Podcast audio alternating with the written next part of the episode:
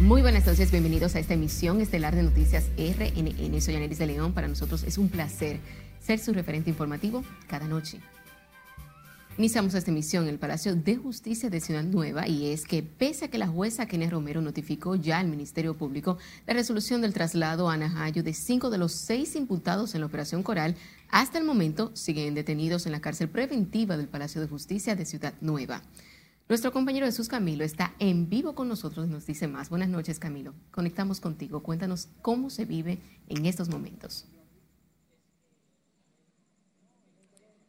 Gracias, buenas noches. La notificación se hizo a la Procuraduría Especializada de Persecución contra la Corrupción Administrativa, así como a la Dirección de Persecución, al igual que a la directora del nuevo modelo de gestión penitenciaria, Hilda Patricia Lagondra, y a los alcaides de la cárcel Najayo. El mayor general Adán Cáceres Silvestre recibió la visita de sus abogados más temprano y se espera que junto a los demás implicados se ha trasladado en las próximas horas a cumplir los 18 meses de medida de coerción impuesta. Se informó que temprano fue trasladado a un lugar desconocido el mayor Alejandro Girón Jiménez, a quien le dictaron prisión domiciliaria bajo la protección directa del Ministerio Público.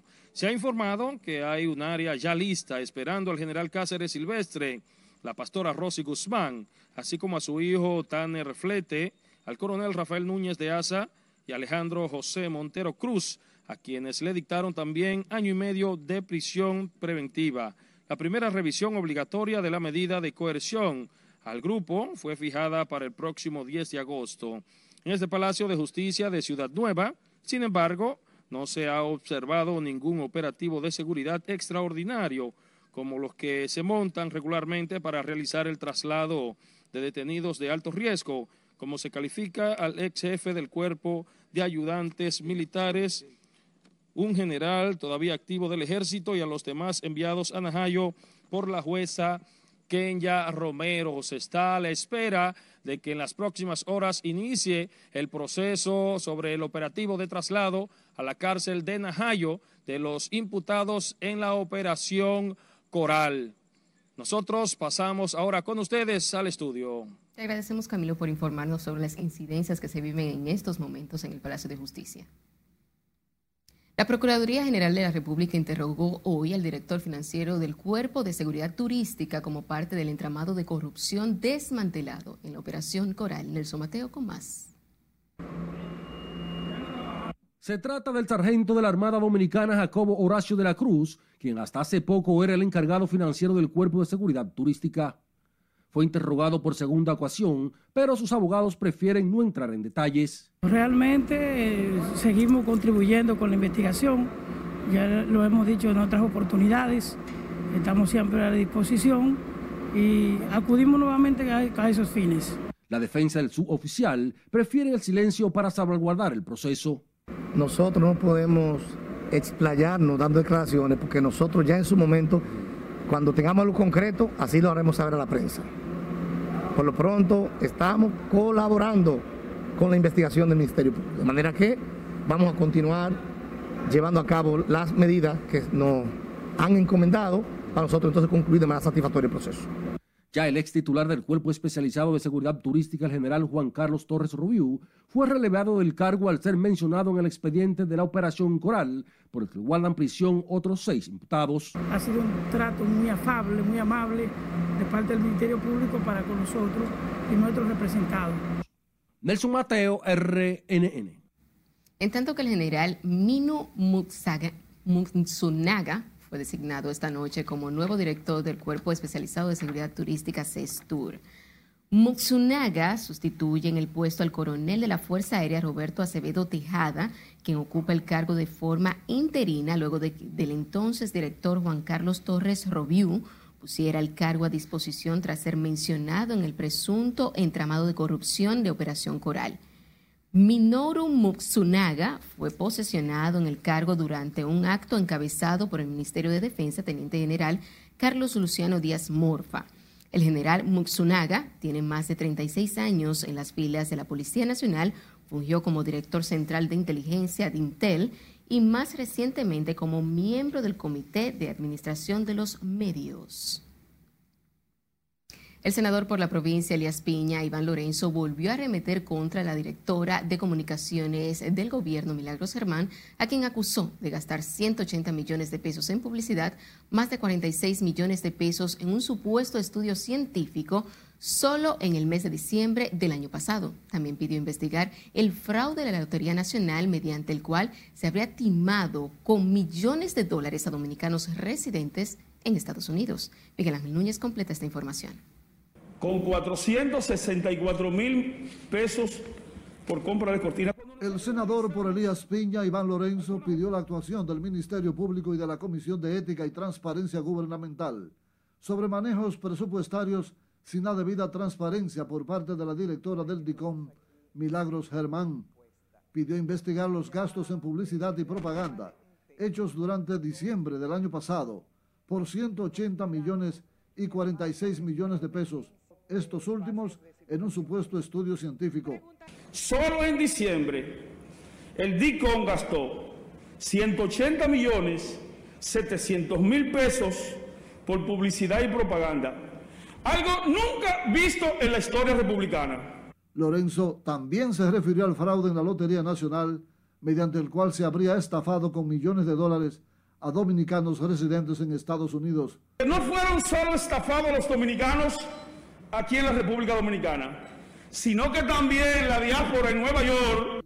También pidió investigar gastos por 20 millones de pesos en cortinas para la EGI y la propia lotería. La senadora del PRM, Farideh Raful, refutó parte de lo señalado por el legislador peledeísta. Cuando mencionan el caso de la lotería, que todos vimos y que se volvió viral en las redes, tenemos que ver de dónde venía eso. Las personas que están activas en ese video tienen 18 y 8 años trabajando en la Lotería Nacional. Ya Lorenzo había atribuido a la señora Germán pagar 3.5 millones de pesos a un asesor. Miguel Ángel Núñez, RNN. A propósito de este tema, la directora de comunicaciones de la presidencia, Milagros Germán, afirmó que solicitó formalmente a la Cámara de Cuentas una auditoría al Departamento de Comunicaciones. Milagros Germán envió una carta a Anel Ramírez Sánchez, presidente de la Cámara de Cuentas, en la que pide auditar su gestión en la DICON y las anteriores. En la comunicación, la vocera de la presidencia solicitó al funcionario interponer sus buenos oficios para que en breve tiempo se realice una auditoría a los estados financieros y presupuestarios de esta Dirección General de Comunicación desde su fundación en el año 2012 hasta la fecha. La solicitud de la funcionaria surge a propósito de la denuncia del senador Iván Lorenzo de que habría gastado más de 180 millones de pesos en publicidad.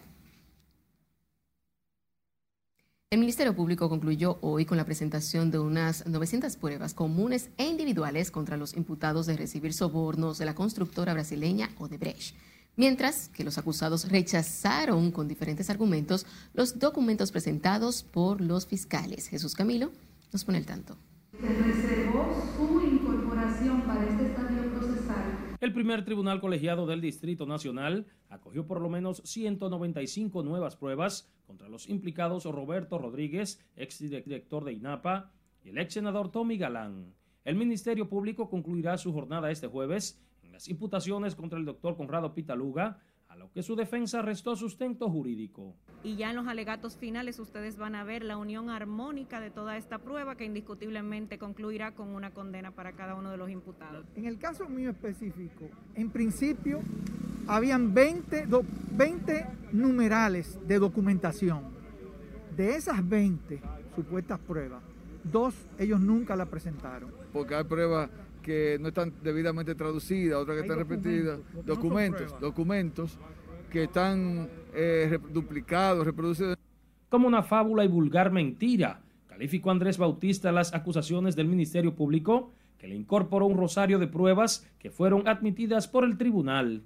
De llamar la atención y despertar el morbo en la población que no conoce el asunto de prueba, cuando real y dar la apariencia de que encontraron algo que pueda incriminar.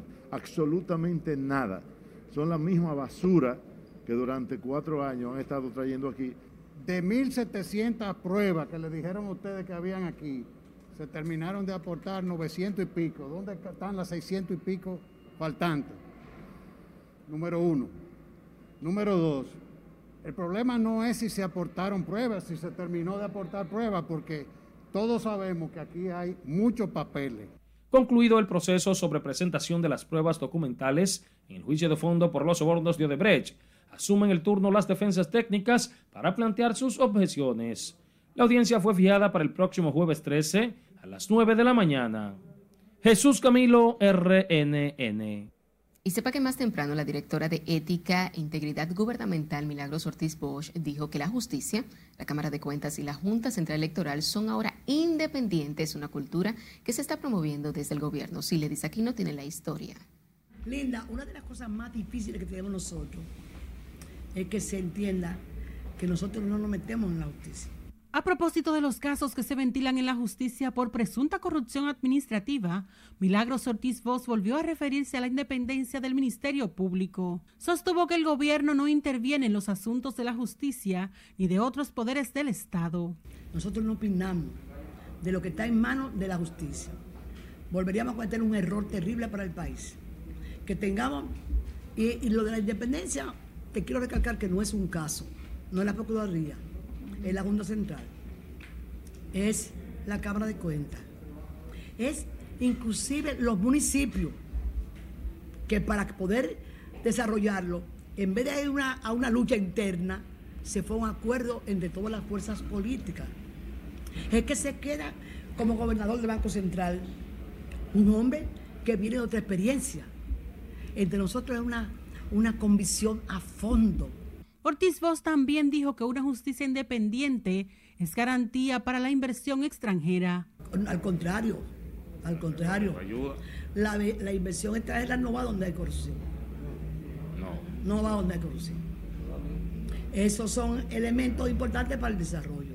La doctora Ortiz Voss visitó hoy la sede del CODIA lo que aprovecharon los directivos del gremio para reclamar el pago de 23 millones de pesos a sus afiliados. El Estado, eh, a través de las instituciones que están involucradas en el mismo, pudiera cumplir con un proceso que, es histórico en el país. Eh, incluso la misma doctora acaba de hablar al principio de que por la falta de planificación y el mal manejo de los presupuestos en algunas instituciones no se le cumple a tiempo a los colegiados. La directora de Ética Gubernamental solicitó al CODIA ser parte de las iniciativas de transparencia del gobierno. Sila Disaquino, RNN. Ahora hablemos del presidente de la Asociación de Administradores de Riesgos de la Salud, José Manuel Vargas, que acusó hoy al Colegio Médico de cerrarse al diálogo propuesto por las autoridades para dejar sin efecto el paro de servicios de las ARS. Ana Luisa Peguero con más. Y reiteramos que nosotros siempre hemos estado abiertos al diálogo el dirigente de la DARS aseguró que el ministro de Trabajo, Luis Miguel de Camps, estaría convocando en los próximos días al Colegio Médico Dominicano y otros sectores involucrados para dialogar sobre la situación. Entiende que el gremio que dirige Waldo Ariel Suero debe reconsiderar el paro de servicios, alegando que los más perjudicados son los trabajadores y sus familiares. Yo creo que el hecho de que haya desavenencias de uno de los sectores del sistema dominicano de seguridad social no da derecho a quitarle los servicios de salud en momentos en que vivimos en medio de una pandemia y en medio de un estado de emergencia. Mientras tanto, la legisladora por la provincia de Puerto Plata, Ginette Burnigal, pidió a los galenos reconsiderar su posición. Yo hago un llamado como una persona que cree en el juramento hipocrático a Waldo Ariel y a su grupo, para que no sea quitándole el servicio de salud a los dominicanos que lo necesitan. Otros entienden que las posturas del colegio médico siempre han sido las más radicales. No hay nunca una voluntad de conciliación y de acomodamiento de intereses. Entonces el que sufre es el ciudadano común y corriente. Yo creo que eso no es la forma de resolver un problema entre el colegio médico y, la ARS. La suspensión de consultas por parte de los médicos a los pacientes asegurados de Mafre, antigua PALIC, cumple este martes su segundo día y según los planes del gremio, se extenderá hasta el próximo domingo. Ana Luisa Peguero, RNN. Dándole continuidad a este tema, las sociedades médicas especializadas no alcanzaron ningún acuerdo con la comisión mediadora en el conflicto con las ARS que ha creado el ministro de Trabajo y presidente del Consejo Nacional de Seguridad Social, Miguel de Camps. De su lado, el presidente de las sociedades médicas, Justo José Nicasio, dijo que a partir de la semana próxima serán más contundentes cuando paralicen otra de las grandes administradoras de riesgos laborales. Claro, continuaremos con Mafre y otros más, pero no vamos a desmontar a Mafre tampoco. No es que son siete días para Mafre, no, es Mafre y otras más que vamos a agregar después de, que concluya este paro, si no es que el presidente de la República, que debe, porque este es un problema que afecta a la población dominicana, a los trabajadores, a los usuarios que religiosamente pagan sus derechos. Por segundo día consecutivo, los afiliados a las ARS de Mafred no recibieron los servicios por el pago que mantiene el colegio médico. Waldo Ariel Suero ha descartado negociar con personas en las que las ARS han delegado su representación.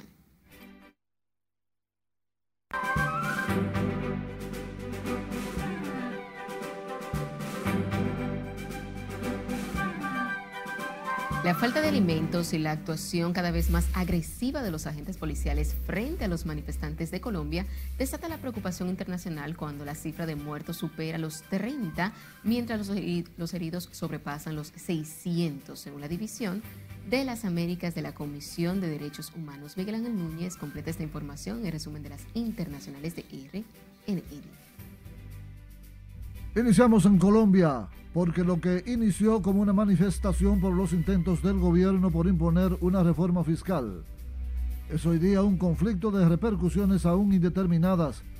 El doctor José Miguel Vivanco de la Human Rights Watch denunció que las cifras de muertos en las protestas superan las 30, con faltas de combustible y alimento en ciudades como Cali y Medellín. Mientras tanto, un hombre murió baleado fuera del edificio de los Servicios de Ciudadanía e Inmigración, UCIS, en el centro de la Florida, incidente por el cual las autoridades detuvieron a una persona. El tiroteo ocurrió en un complejo de oficinas del sur de Orlando. Un hombre y una mujer ingresaban a la oficina de inmigración. Cuando otro hombre llegó y los confrontó, el sospechoso disparó un arma, impactando al hombre quien murió en el lugar mientras una patrulla fronteriza de Estados Unidos encontró a cinco niñas supuestamente abandonadas por contrabandistas en Texas. Sus edades son entre 11 y 7 años y provienen de Honduras y Guatemala. La patrulla descubrió que varias de las niñas tenían números de teléfonos de contacto con el que consiguieron llamar a un familiar y a las autoridades guatemaltecas. Entre tanto, un hombre identificado como Joseph Ventre, de 34 años, murió el pasado viernes mientras estaba siendo detenido por la policía de la ciudad de Providence, en Rhode Island, Estados Unidos.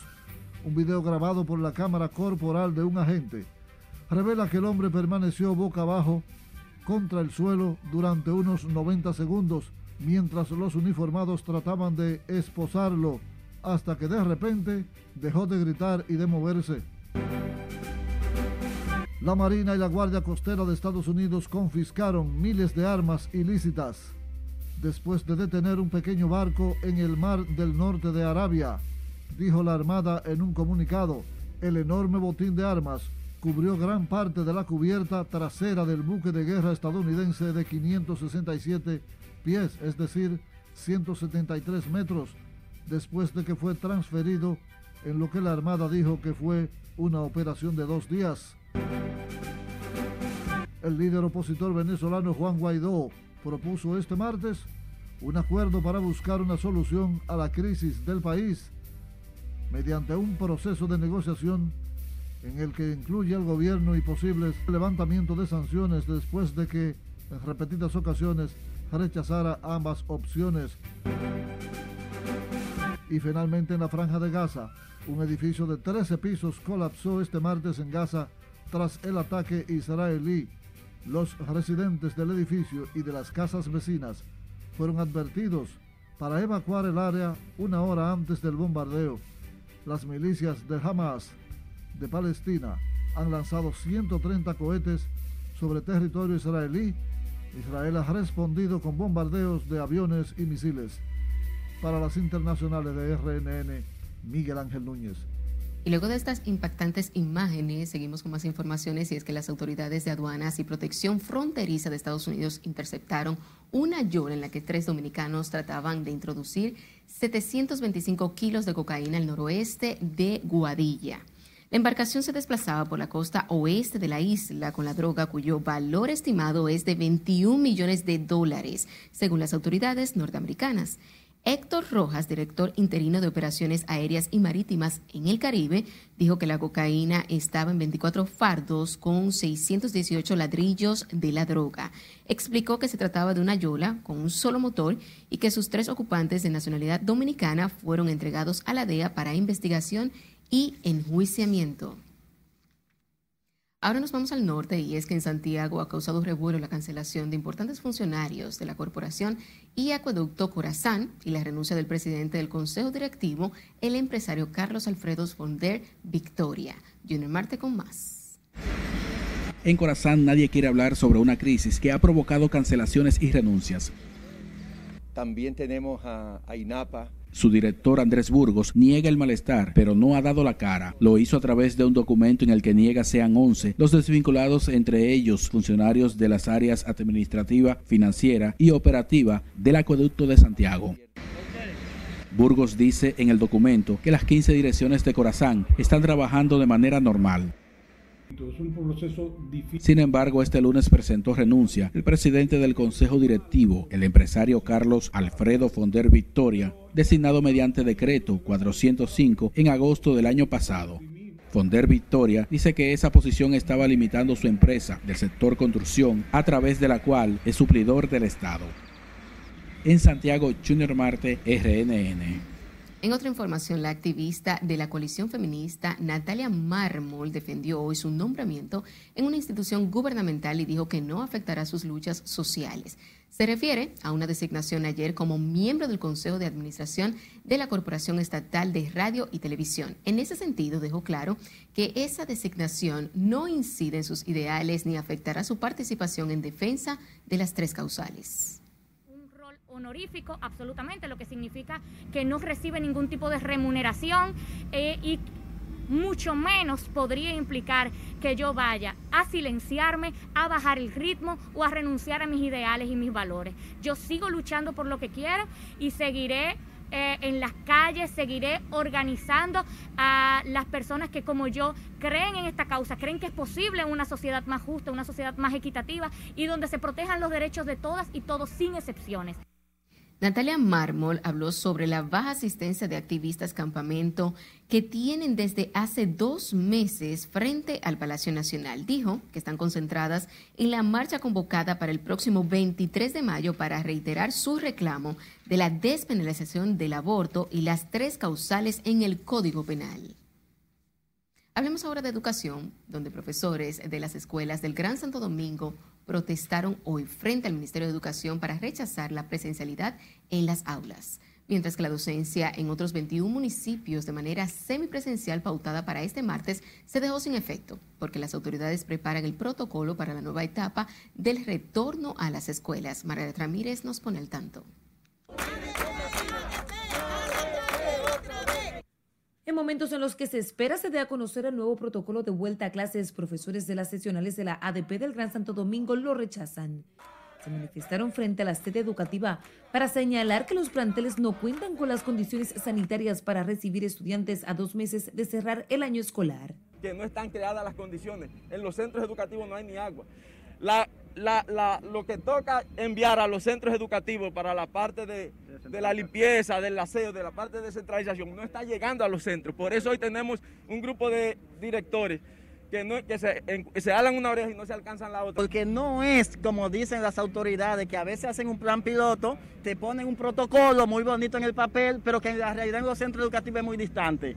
Los invitamos a que vayan a los centros educativos para que vean las condiciones, para que vean en qué centro si el director está endeudado pagando hasta el teléfono con sus recursos, que muchos han caído en cicla. Mientras el Ministerio de Educación suspendió este martes la entrada a la modalidad presencial de unos 21 municipios para concentrarse en un protocolo para la normalidad docente.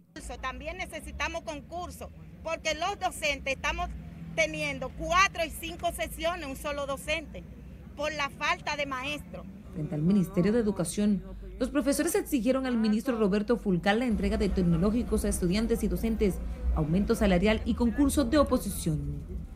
Los docentes entregaron un documento con sus reivindicaciones y llamaron al ministro de Educación a tomar sus peticiones para garantizar un retorno seguro y efectivo al nuevo año escolar. Margaret Ramírez, RNN. Donde la policía informó sobre el apresamiento de uno de los asaltantes que ayer mataron a tiros al vigilante de una estación de combustible en el sector de Canabacoa, en esa ciudad. Luis Ángel Tejada Ciano, de 23 años, fue detenido en un allanamiento practicado en su residencia en el sector de El Embrujo y se busca a su cómplice, el venezolano Carlos David Román. La indicación de estos individuos y captura de uno de ellos se produjo luego que los investigadores eh, policiales localizaron el vehículo CRB color blanco, en el cual este vehículo se transportaba al momento de cometer el hecho. El reporte preliminar indica que este individuo, al momento de ser cuestionado por los investigadores, que el vehículo le faltaba combustible, por lo que llegaron a esa estación de combustible para eh, que le suministraran gasolina pero que estos no tenían dinero para hacer el pago de la misma. Las autoridades localizaron el vehículo utilizado para cometer el asalto en el que se fue asesinado el vigilante Juan Julio Gómez, de 55 años. La policía exhortó al venezolano implicado en el crimen a entregarse por cualquier vía para evitar enfrentamientos innecesarios. Un encapuchado asesinó de dos disparos en la nuca a un hombre en plena calle del populoso sector de Capotillo en la capital. La víctima, identificada como Carlos Manuel Batista, de 40 años, quien fue trasladado en estado agónico al Hospital Francisco Moscoso Puello, donde expiró. Según imágenes captadas por una cámara de seguridad, Batista estaba parado en la calle El Caliche cuando fue atacado por la espalda por el sicario. El desconocido huyó rápidamente ante la mirada atónita de personas que se encontraban al lado del hombre hoy asesinado. En tanto que el director ejecutivo del sistema 911, general de brigada Vicente Monta, Mota Medina, rechazó que se estén deteriorando los servicios de ese sistema de emergencia, como denunció el ex procurador Francisco Domínguez Brito, mientras ciudadanos consultados valoraron como efectivo el servicio que ofrece a la población. María Ramírez nos pone el tanto. Yo pido formalmente, señor presidente Abinader, intervenga el 911, intervenga el 911. El general de brigada Vicente Mota Medina, director ejecutivo del sistema 911, utilizó la red social Twitter para responder la denuncia del ex procurador general de la República. Hoy están llegando 25, media hora, hoy están muriendo, muchos pacientes están muriendo, presidente. Necesitamos que usted envíe la plana mayor de su gabinete para que vuelvan a salvar las vidas que salvaba el 911. Mota Medina aseguró en sus publicaciones que tras su llegada a la entidad ha mejorado el servicio, posición que comparten ciudadanos consultados. Eh, bueno, hubo un tiempo atrás donde una amiga mía le dio como un pequeño ataque y eh, el 911 acudió muy bien, la atención fue de primera, hasta donde yo supe, la atendieron bien.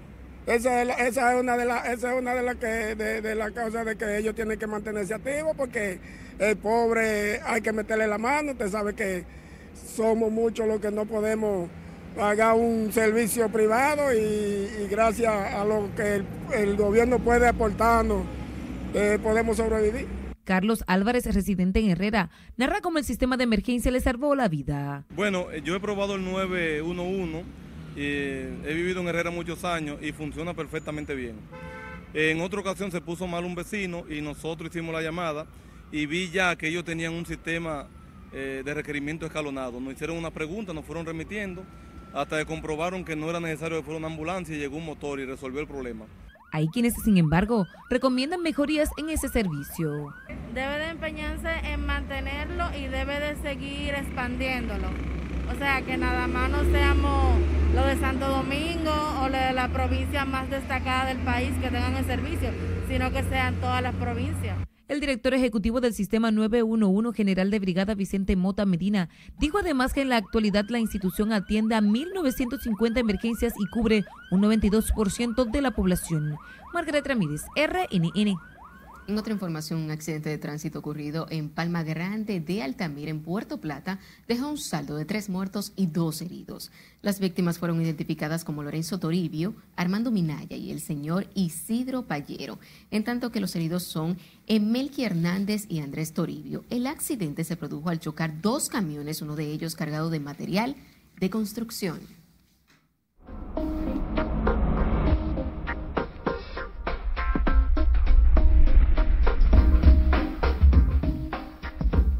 Sepa que a partir de este miércoles disminuye la humedad en todo el territorio nacional y las lluvias de consideración también. Nuestro compañero Cristian Peralta nos pone al tanto. Buenas noches. Muchas gracias. Las condiciones del tiempo para este miércoles pues comienzan a estabilizarse, se aleja la vaguada y la fuerte nubosidad que hemos visto en el día de hoy comenzará a dispersarse. También la humedad se reduce. Eso significa incluso que tendremos horas de mayor sol o mayor cantidad de sol ingresando hacia la República Dominicana, también buena parte de Puerto Rico e incluso Haití, esa vaguada que se ubicaba en el canal del viento, entonces comenzará eh, a alejarse, como les he mencionado, y por lo tanto estas condiciones comenzarán también a ceder. Mientras veamos lo que presenta el modelo de lluvias, porque esa reducción en cuanto a las precipitaciones se espera este miércoles, el jueves e incluso el viernes. Y entonces ya para el fin de semana pudiéramos hablar del acercamiento de otra vaguada, pero veremos porque los modelos están mostrando que sería ya para eh, la semana entrante cuando debido a esa vaguada llegará eh, una importante cantidad de humedad para aumentar las lluvias, así que vamos a estar muy pendientes que pudieran incluso estar acompañadas de esas tronadas que muchas personas están esperando en el mes de mayo porque es lo típico que debe ocurrir. Mientras tanto, vamos a terminar recordando lo siguiente y es que quedan 20 días para que inicie la temporada de huracanes en el hemisferio norte, la región del Atlántico, así que estamos muy pendientes a este periodo que se extiende hasta el próximo 30 de noviembre, inicia entonces primero de junio y destacar que esta temporada pues espera que sea activa, ¿eh? con formación de tormentas y de esos huracanes pues bien intensos. Es todo lo que tenemos en cuanto a las condiciones del tiempo. Usted continúa ahí con la emisión estelar de noticias RNN porque como siempre les tenemos mucho más. No se mueva de su televisión. Gracias por su sintonía. Seguimos con más informaciones. Lamentablemente continúan las muertes de mujeres que se someten a cirugías estéticas en el país. Este martes se informó sobre el deceso de la señora Bárbara González, quien fue operada en el Centro de Cirugías Plásticas y Especializadas, pero murió en la clínica UCE. Ana Luisa Peguero nos amplía. Bárbara González murió el pasado 7 de mayo por las complicaciones de un procedimiento estético llegó desde Estados Unidos el pasado 2 de abril para someterse a una abdominoplastía. La situación se complicó y fue trasladada grave al centro médico UCE. Ella tenía um, dolor, de cabeza, fiebre, para dos días y um, tos, cough. Um, la doctor, ella me dijo que la doctora dijo a ella, oh, no, no vaya para el hospital. La víctima, quien duró 22 días en el área de cuidados intensivos, supuestamente murió de COVID. Abogados de la familia dicen que el centro médico se niega a dar el reporte clínico y están exigiendo el pago de 2 millones de pesos. El centro médico USA en ese sentido está haciendo acto de complicidad con la doctora Fátima Almonte, quien se descuidó indudablemente con esa paciente después de haberle practicado esa cirugía. Le pusieron oxígeno y en menos de 24 horas ya ella estaba eh, eh, inducida con, con, lo que es el procedimiento que se le hace para el COVID. De ahí en adelante no tuvimos más eh, contacto con ella. Los juristas exigen que el centro médico UCE responsabilice por los gastos y honorarios médicos al Centro de Cirugías Plásticas y Especialidades de Santo Domingo, lugar donde la víctima se realizó la cirugía plástica. El cadáver de Bárbara González se encuentra en la funeraria Blandino hasta tanto se defina la situación. Ana Luisa Peguero, RNN. El Senado Dominicano aprobó hoy la modificación del contrato con la farmacéutica Pfizer para la compra adicional de 2 millones de dosis de vacunas contra el COVID-19 para completar los casi 10 millones de medicamentos. Nuestro compañero Juan Francisco Herrera se encuentra en directo desde el Congreso Nacional y nos cuenta. Pasamos contigo, Juan. Gracias, buenas noches. El Senado aprobó la adquisición de casi 10 millones de vacunas Pfizer para evitar la propagación del coronavirus, como solicitó el presidente de la República. Que el contrato de fabricación y suministro suscrito con Pfizer. Fue en la sesión de este martes que los senadores aprobaron el nuevo contrato que incluye 2.115.000 dosis de vacunas a costo de 12 dólares cada una y se completan los 10 millones del medicamento. El presidente del Senado, Eduardo Estrella, dijo que el gobierno con la modificación del contrato busca vacunar la mayor cantidad de dominicanos. Para la prevención del COVID a una contraprestación total de 119.999.880 dólares. Este contrato que sustituye el pliego de condiciones aprobado anteriormente.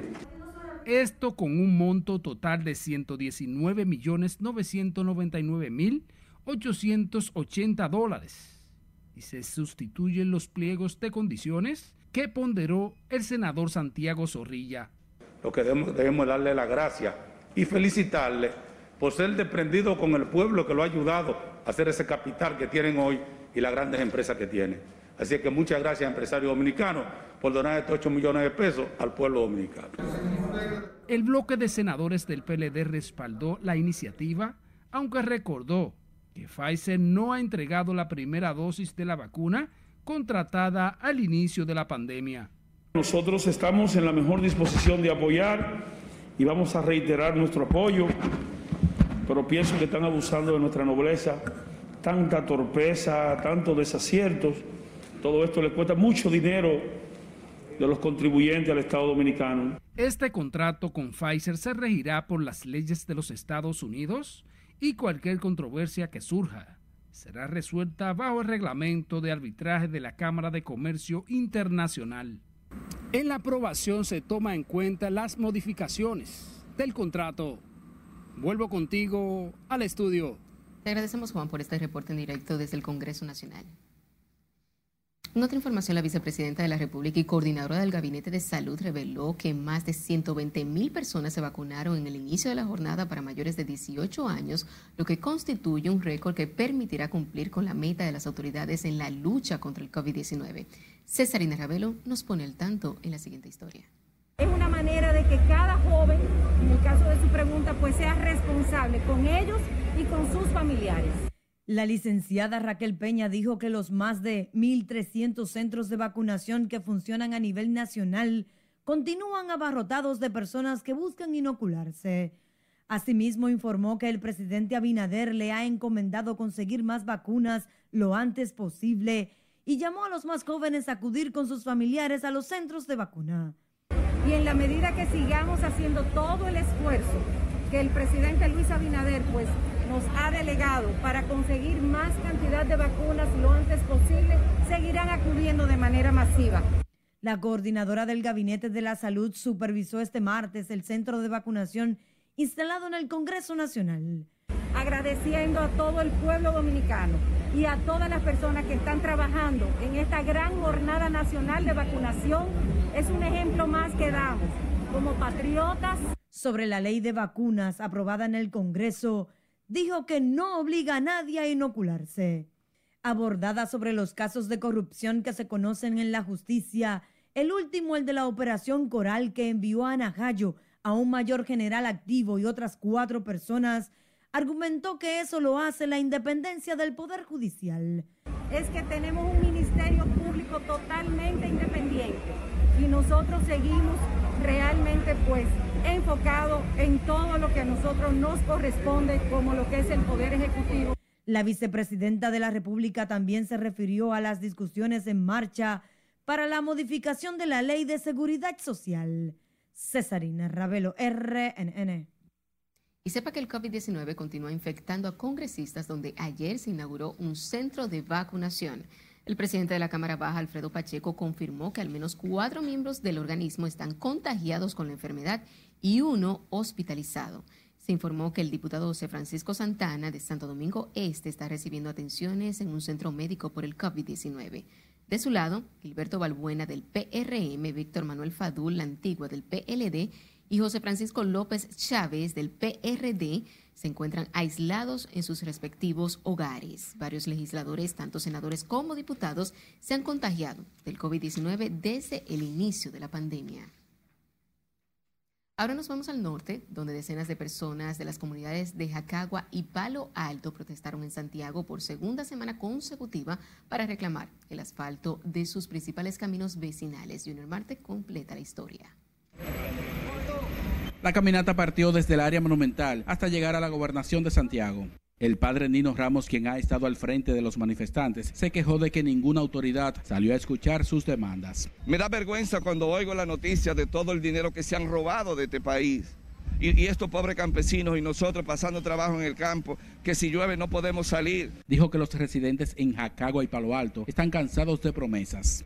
Es tiempo de acciones. Ellos tuvieron tiempo desde que salimos a la calle el 3 de febrero anunciando que haríamos esto. Ellos tuvieron tiempo de reunirse y llamar a uno y hablar y no lo hicieron. Y lo invitamos a las reuniones. Anunciaron protesta todos los martes en Santiago hasta que se atiendan sus reclamos.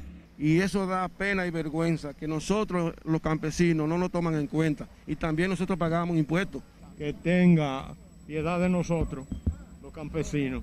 Los campesinos son los que producen el pan nuestro de cada día para todo el que vive en la ciudad y para todo el que tiene cómo comprarlo suavemente. Cuando yo voy colmado me caigo y no me puedo caer porque soy muy vieja y me dicen no se deje caer y tengo que arrebarlo demasiado, tengo que dejarme caer. La protesta por la parte céntrica de Santiago provocó trastornos en el tránsito por las principales vías de esta ciudad. En Santiago, Junior Marte, RNN. Organizaciones agropecuarias, profesionales y comunitarias anunciaron una marcha para reclamar la terminación de la presa de Monte Grande y el cese de la extracción de carbonato de calcio en las Filipinas de Bauruco. Las entidades reclaman que se devuelvan en obras los aportes que hace la región Enriquillo en el suroeste del país. Se refieren a las concesiones de mineras en una sierra de Bauruco. Tenemos los pobres que invertir más de 500 millones de dólares en esa obra para beneficiar casi exclusivo del consorcio azucarero central CAT que monopoliza más del 70 de las aguas del distrito de riego Yaque del Sur. Entendemos que por ahí es que nacen todas nuestras fuentes acuíferas y si permitimos eso, dentro de poco tiempo, no tendremos una gota de agua. Y nos oponemos a todo eso. Los dirigentes de las entidades representativas del suroeste del país denunciaron la destrucción de cultivos en la zona cañera y exigieron la destitución del director del CEA por los abusos que le atribuyen a la administración del ingenio Barahona.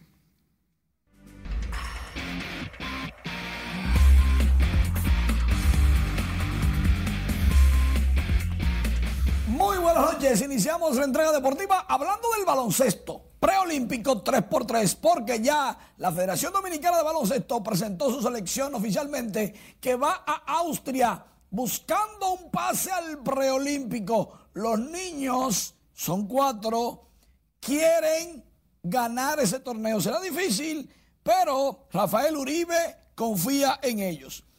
El equipo nacional 3x3 tiene como coach a José Cabrera y los miembros Henry Valdés, Brian Piantini, César Reyes, Quesada y Carlos Rivera. Por ahí anda también el subcoordinador de la comisión Alejandro Bretón y el presidente de Abadina también estuvo en la actividad donde presentaron a los chicos que van con mucho entusiasmo a Austria. Por otro lado, Elba Meso le ganó a San Carlos Ramón Galloway consiguió 28 puntos, 5 tiros de 3, 70 por 63. Stephanie King gana femenino de la categoría 15-18 años, al igual que Kevin Rodríguez del campeonato de golf nacional juvenil en las grandes ligas. Jorge Polanco batea su cuadrangular número 3 con los mellizos de Minnesota. Ese juego está en el sexto, 5 por 3 ganando medias blancas a Minnesota. Rafael Devers conecta su noveno honrón de la campaña. Ay, La mandó al morro de Montecristi por el monstruo verde. Boston cayó ante Oakland 3 por 2. Gary Sánchez conectó cuadrangular por la banda contraria en el juego contra Tampa Bay. Los Yankees ganaron. Ganaron ese partido 3 por 1 a los Rays de Tampa Bay. Marcelo Zuna, selfie time. Conectó su quinto cuadrangular por el left field. Se hizo su selfie. Ahí está Marcelo Zuna, la mandó al morro de Montecristi. Pero en ese juego también Vladimir Guerrero Jr. conectó la bola fuera del parque y Toronto ganó el encuentro 5 por 3. Vladimir logró su octavo cuadrangular, batió de 5-3-3 remolcadas. Oscar Hernández batió de 4-3 en ese juego también. Los Blue Jays ganando como visitantes. Manny Machado de los Padres de Santiago con este botazo grande, largo y meso por el fin. La bola. Cayó en el morro de Montecristi. San Diego gana 8 por 1 a Colorado en el sexto episodio y sin Fernando Tatis Jr. José Ramírez de Galleta. La mandó al morro de Montecristi por el right field. José Ramírez tiene ya 10 cuadrangulares. Cleveland le ganó a los Cubs de Chicago 3 por 2. Emmanuel Clase salvó su partido número 7 con los indios. Y hablando de Tatis, no jugó porque tiene COVID. Así es sencillo. Está en cuarentena Fernando Tatis Jr., pero con él bajo observación porque cuando él se sintió raro, como con, con un dolorcito de cabeza y sin sabor y con poco olor, andaba en chercha con Jurickson Profar. Bueno, no en chercha, sino que ellos no se despegan. Jurickson Profar y otro dominicano se llama Jorge Mateo. Profar y Mateo están en observación, no pueden jugar. Claro. Y Tatis que dice que está sintomático, pero positivo en cuarentena. ¿Qué te Claro, parece? como debe ser. ¿Cómo debe ser? Pero vamos a vacunarnos. Ellos se vacunaron, tú sabías, ¿verdad? Bueno, hay que tomar las medidas. Hay que vacunarse. Sí, sí. Y después veremos. Muchísimas gracias. Seguirnos cuidando. Muchísimas gracias, Manny. Productores de carne y arroz atribuyen las alzas de los últimos meses a la sequía y también a la cadena de distribución, entre otros factores. Laura Lamar nos pone al tanto. Es decir, que la libra de arroz debe estar a nivel de, de los procesadores de 23 pesos por ahí. La intermediación en la cadena de comercialización del arroz pudiera estar incidiendo en el precio final de este alimento en los mercados. Es la respuesta de productores arroceros ante las alzas que se han reportado en los precios del cereal a pesar de la buena cosecha. Para mí que será la cadena de distribución, porque a nivel de, de, productores sí ha habido este año un mejor trato al productor. La- las taras y, y las penalizaciones han sido mínimas y quizá eso a los procesadores le haya significado un poquito más de, de costo de, de- de- producir, porque sí ha habido más competencia entre los procesadores. En tanto que los ganaderos reconocen que las carnes y la leche también experimentan incrementos en sus precios. La sequía es su justificación. Es decir, lo que pasa es que parece que por el efecto de la sequía, eso también eh, ha contribuido a que los mataderos tengan escasez de ganado y, y ha aumentado también, porque con eh, el aumento del dólar, ¿me entiende? Pues el precio del ganado se ha aumentado. Los productores de carnes, arroz y otros alimentos participaron este martes en el diálogo sobre el sistema alimentario en la Junta Agroempresarial Dominicana. La Mar RNN. En otra información, el tráfico y la falsificación de cigarrillos en el país han dejado pérdidas al fisco de aproximadamente 425.85 millones de pesos en el primer cuatrimestre del año 2021, según informó hoy el director de aduanas Eduardo Sanz Lobatón. En una rueda de prensa también informó que se han decomisado 88.29 millones de unidades de cigarrillos falsificados y entraron en contrabando al país.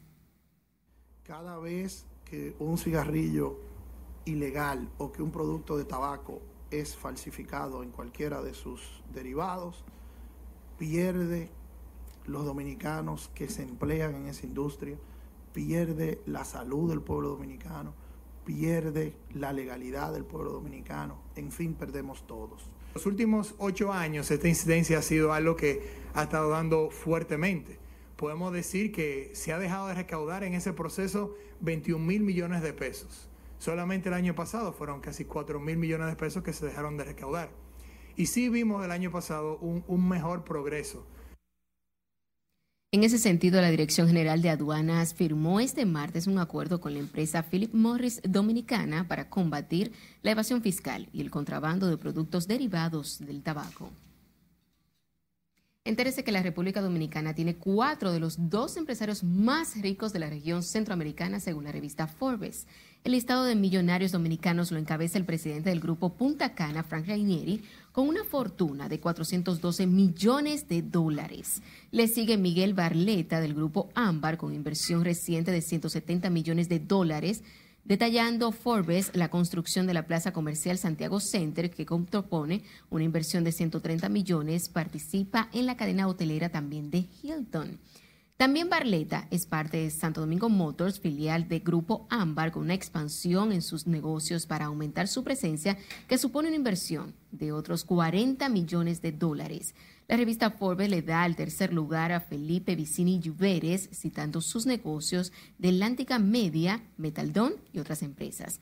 En la posición cuarta del país y once en la región Centroamérica, Forbes coloca al empresario José Luis Corripio Estrada, señalando sus inversiones en tiendas y medios de comunicación, tanto escritos, radiales y televisivos.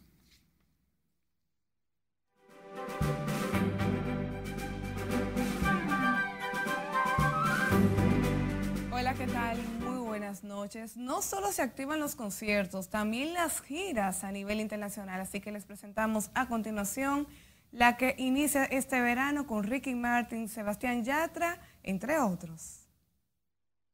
Ricky Martin y Enrique Iglesias anunciaron este martes las fechas de su gira con Sebastián Yatra, programada originalmente para el verano del 2020 y aplazada varias veces como consecuencia de la pandemia del COVID-19. Las primeras 26 fechas de la gira son en Estados Unidos y Canadá. Los artistas comenzarán el 25 de septiembre en la ciudad de Las Vegas. Luego visitarán Boston, Chicago, Los Ángeles y Miami, entre otras ciudades, para terminar el 20 de noviembre en el Honda Center de Anaheim, en California. El periodista y docente universitario José Nova dio a conocer hoy su decisión de participar como candidato a la presidencia de la Asociación de Cronistas de Arte a favor de la reunificación de toda la membresía y de las reformas necesarias que propicien un mayor fortalecimiento del gremio y de premio soberano.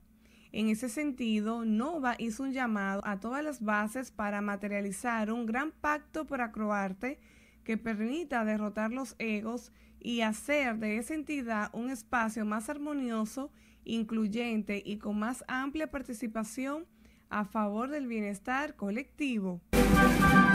La revista Código X presentó este martes su segunda edición que tiene en portada a la exponente urbana La Insuperable. Porque cuando tú eh, mezclas la revista urbana, eh, Día de las Madres, ¿quién mejor que La Insuperable? madre, esposa, empresaria y artista urbana y una mujer querida por todo el mundo. ¿Cierto o falso? Digo, una mezcla explosiva. Exactamente. gracias, gracias.